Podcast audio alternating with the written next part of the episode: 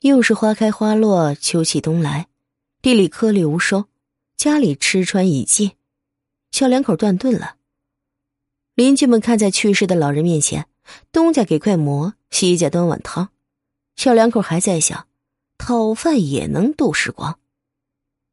进了腊月，天越来越冷，到了初八这天，天寒地冻，滴水成冰。俗话说：“腊七腊八，冻死叫花。”小两口屋里没火，身上衣单，肚里没食儿，蜷缩在凉炕席上筛糠，可四只眼睛还满屋子搜索着。突然发现炕缝里有几粒米豆子，就用手一粒一粒的抠出来，又发现地缝里还有米粒儿，也都挖出来。这可是救命稻草啊！